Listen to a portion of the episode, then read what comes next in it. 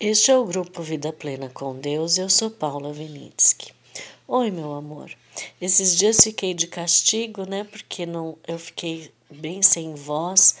Quando a voz saía, estava bem rouca, né? O frio pegou de vez minhas cordas vocais e também deu uma leve coriza, né? Então eu tive que mudar toda a minha rotina para ficar mais quietinha, né? E isso foi tão bom porque deu para eu contemplar, né? A gente, quando para, quando acontece alguma coisa que você tem que parar de fazer tudo que você tem que fazer, quando te freiam forçado, né? Parece que você vê do outro ângulo, né? Porque a nossa rotina tá tão forte de correr, correr, correr e a gente não para mais para contemplar, né? Então, eu quero te dizer hoje, para um pouco e contempla. Para um pouco tudo que você está fazendo, reveja as suas prioridades. Sabe, a gente perdeu muito da contemplação. Essa rotina nossa é, tão corrida, tão cheia de compromissos, e depois a gente se larga no sofá quando a gente chega em casa, janta, toma banho, se larga no sofá e começa a ficar inerte assistindo qualquer coisa que é entretenimento, né? Nós confundimos muito o entretenimento com a paz, né? A gente perdeu a capacidade de ser feliz com Deus sem precisar ter nada ligado, né?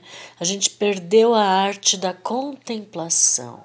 A gente perdeu a arte de parar para não fazer nada, mas o nada procurando papai, procurando Jesus, né? E tendo a certeza que o Espírito Santo está guiando a gente nessa contemplação para aprender muita coisa. Ah, isso é tão maravilhoso e a gente não para. E às vezes é o que eu me sentia muito triste, porque eu não entendia como que o dia que eu é, ia na igreja podia ser um dia que eu considerava o mais cansativo da minha semana. Parece que tudo acontecia naquele dia para te tirar a paz, sabe?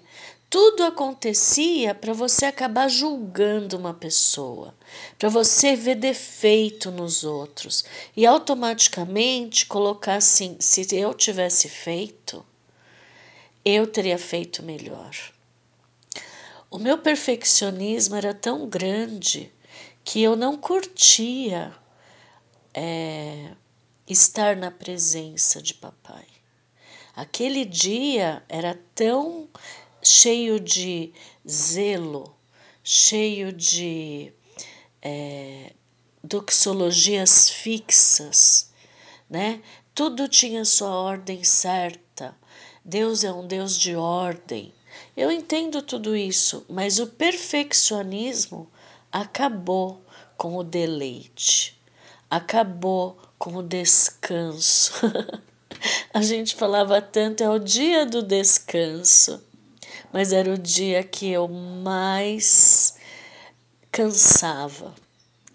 Então eu parei para pensar e falei assim: poxa, se eu tivesse entendido certas coisas antes, talvez eu tivesse é, descansado no dia que eu ia para a igreja, né? Eu podia ter esse dia para acordar um pouco mais tarde com meu marido, meu filho. A gente na cama mesmo ler a Bíblia juntos. A gente orar e pedir a direção do Espírito Santo para que a gente aprendesse juntos. Sabe, isso tudo ficou muito na minha mente porque eu tinha muito perfeccionismo e eu não curtia, eu não encontrava o aconchego de papai.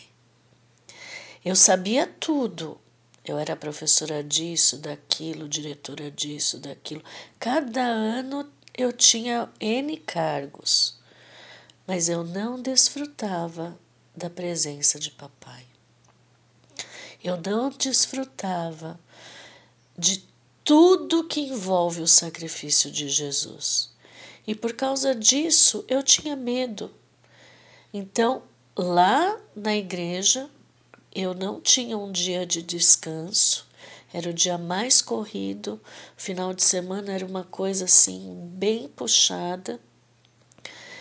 E nos outros dias eu vivia com medo, eu vivia ansiosa, eu tinha depressão, eu tinha tudo.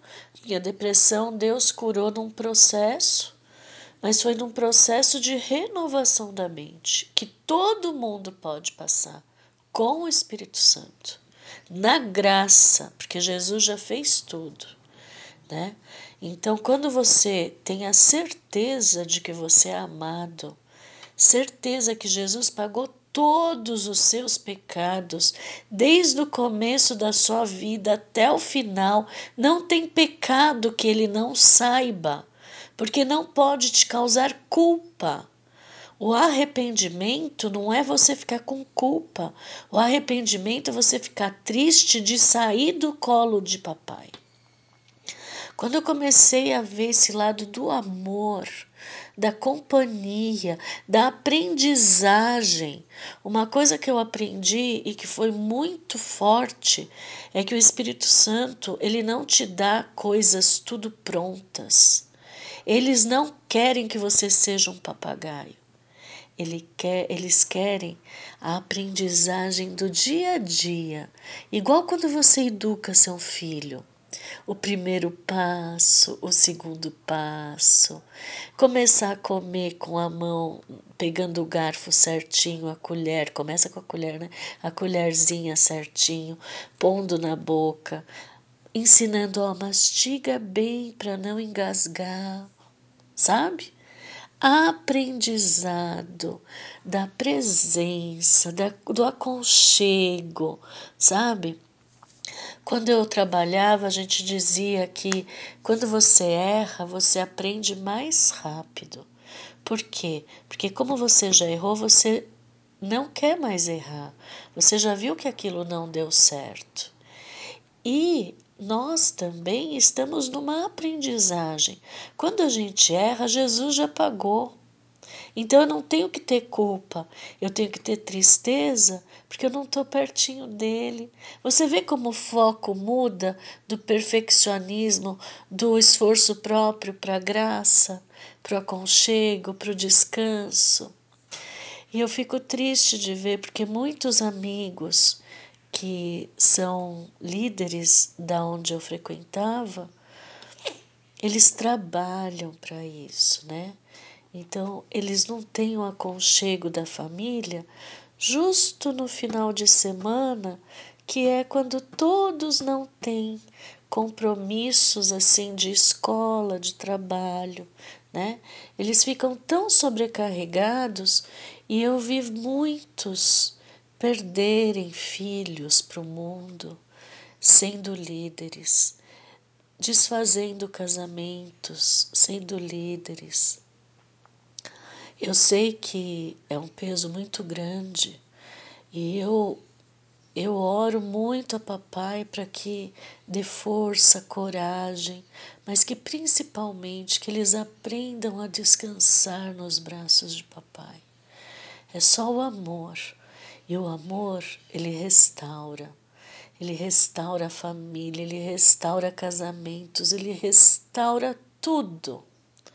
O amor nunca falha. Então, se eu posso te dizer o que eu aprendi de ter que ter ficado quieta esses dias, é isso. Desfoque do que você da tua rotina. Para um pouco. Vai contemplar o papai. Mesmo que seja pela televisão, põe um, um vídeo de lugares da natureza Veja textura, tons de cor, veja o volume, veja as nuances, veja como eles se encaixam, como é belo, sabe? Se apaixona por papai que criou tudo isso para você. E olha que já tem mais, quase seis mil anos de existência esse mundo. Então é isso que eu te digo: o belo, contemplar a natureza, vai te levar para os braços de papai. Leia a Bíblia buscando o aconchego, fazendo daquelas letrinhas tudo a fé, a esperança e o amor. É isso que a gente precisa. E isso nós só temos neles para ser completo, feliz, sem medos, só parando e repriorizando a vida. Tá bom? Um beijo, até amanhã.